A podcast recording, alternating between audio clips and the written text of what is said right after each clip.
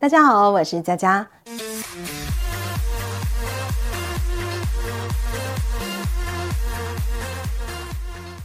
今天要分享的故事是由网友美玲所提稿的亲身经历，是关于出国度假所发生的可怕回忆。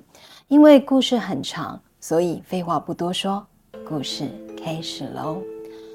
这个故事发生在好几年前，我是一个普通的上班族，在一个小公司工作，过着朝九晚五的生活。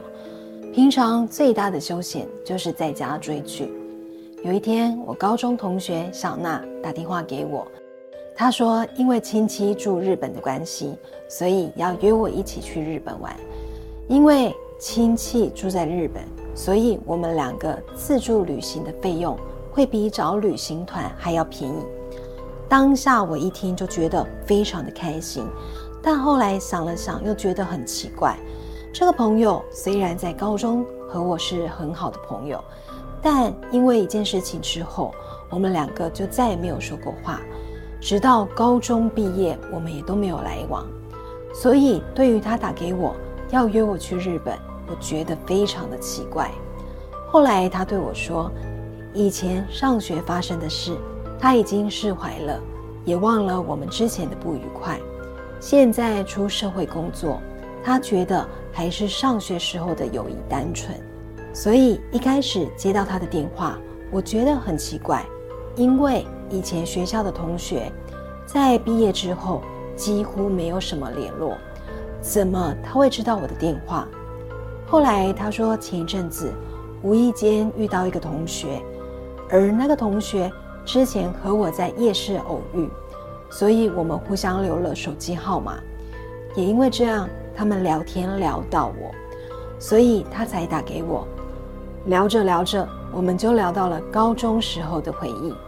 我想起那一阵子，我们的感情真的很好，是连去厕所都会手牵手的那种好朋友。后来就在这一顿回忆杀里，我们又和好如初。然后呢，也莫名其妙的答应要和他一起去日本玩。一来是因为他说的旅行费用真的很低，二来是因为日本。一直是我很想去的国家。以前在高中的时候，我们都很迷日本偶像，所以觉得去到日本好像就距离偶像近一点。后来就在我们安排好假期要去日本的时候，他说我们能住在他的亲戚家，所以呢，我们只要花费出去吃喝玩乐的钱就好了。所以一下飞机之后，他就联系他的亲友。但没有想到的是，他的亲友说，因为家中的儿子临时回来居住，所以原本要留给我们住的房间就没有了。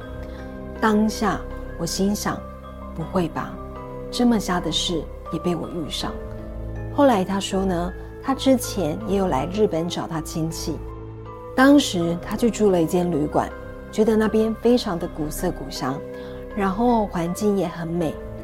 而且附近还有寺庙景点能够欣赏，最重要的是价格不贵。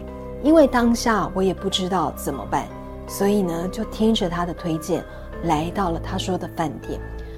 后来下了计程车之后，我看到的其实不是饭店，而是一间很有年代感的日本旅馆。虽然当下我跟他说，这间旅馆看起来很旧耶。能不能找一间新一点的饭店啊？但是呢，他就说这间哦价格很便宜，而且里面哦非常的舒服，很有日本风格。又加上他说之前住过这里，所以也只好听他的话，跟着他进入到旅馆内。一进去之后呢，就看到一个穿着和服的女人。因为我不会讲日语，但是呢，小娜会说一点。就听到他跟这个工作人员不知道在说什么，然后工作人员就领着我们走到了一扇门，接着小娜就对我说：“这是你的房间。”然后呢，他的房间在隔壁。我一进去之后，就看到这个房间是一个合适房，里面没有床，就是榻榻米。睡觉的时候呢，要从柜子里面拿出厚棉被铺在榻榻米上。房间里面呢有一个四方形的小桌子，而放棉被的柜子旁边还有一个透明的玻璃柜，里面放着一些日本传统的娃娃。说实在的，当下我真的觉得很有日本古老风，虽然没有像饭店那么先进豪华，但偶尔住一下这种日本古房子哦，我觉得也蛮有一番风味的。后来放下行李之后。我就去隔壁找小娜，我问她这种榻榻米房间，我们两个为什么不住一间就好了，还能省住宿费？后来她说，因为他睡觉呢习惯只穿内裤，而且他会磨牙跟打呼，同住的话，一来他会害羞，二来呢也怕吵到我，因为这里的住宿费真的不贵。所以当下呢，我也觉得那就算了，没差。因为是自由行，所以我们就到附近的景点走走逛逛。吃完晚餐之后呢，才回到旅馆内。由于明天一大早我们打算到附近的寺庙还有山上走走，所以我洗完澡之后呢就睡觉了。不知道是不是太累的关系，还是这种古房子很助眠。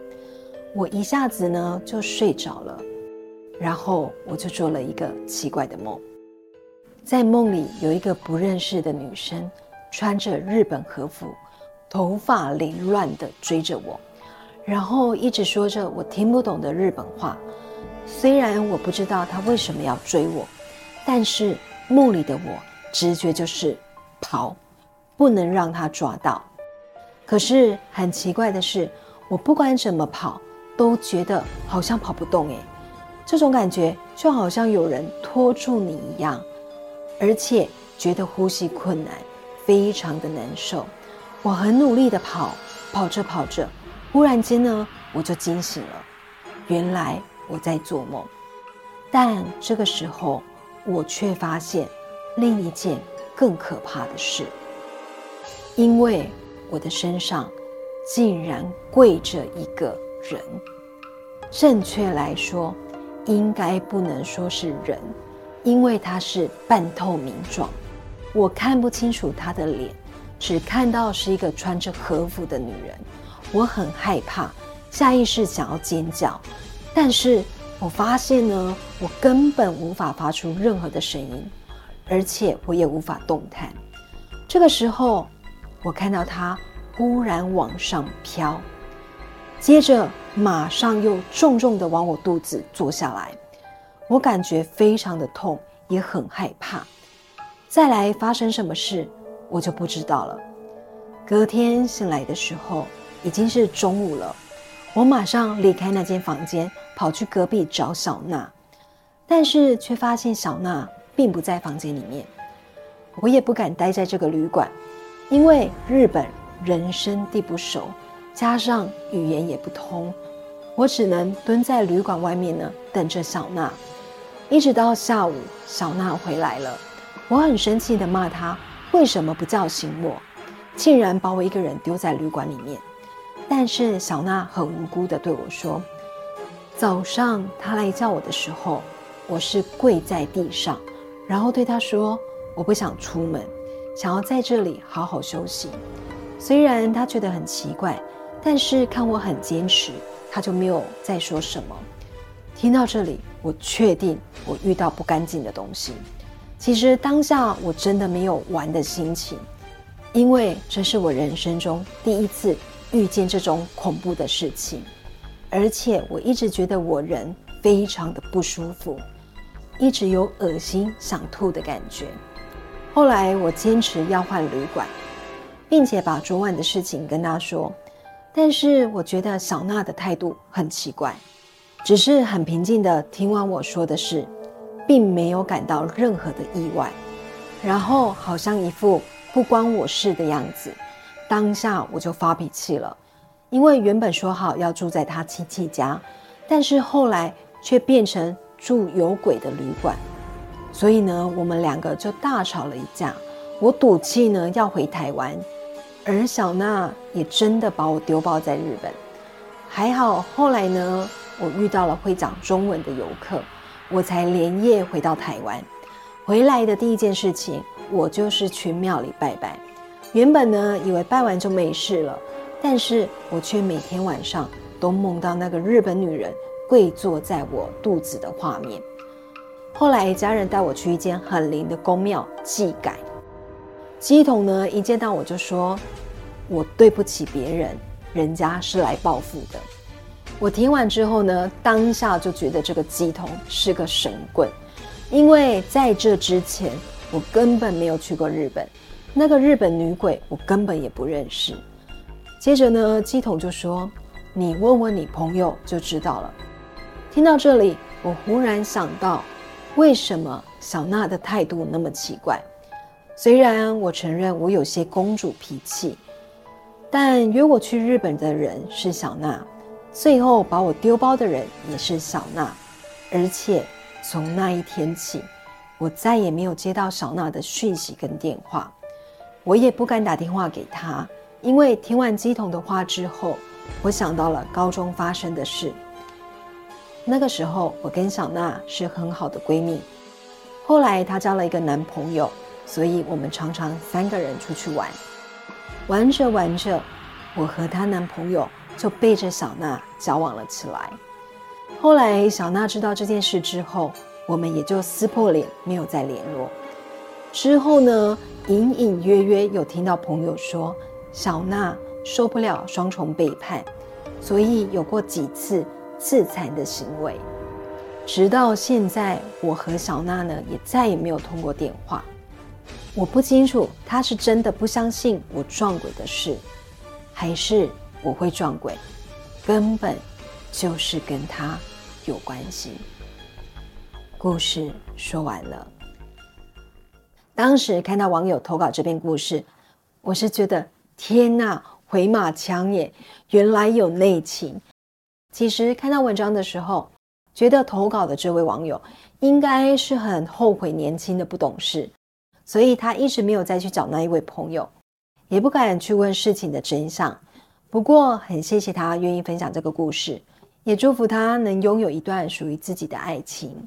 下星期五晚上九点，记得锁定我的频道来听我说故事哦。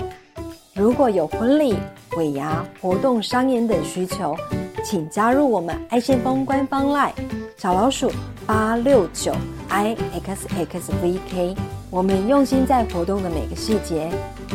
我是佳佳，我们下周见，拜拜。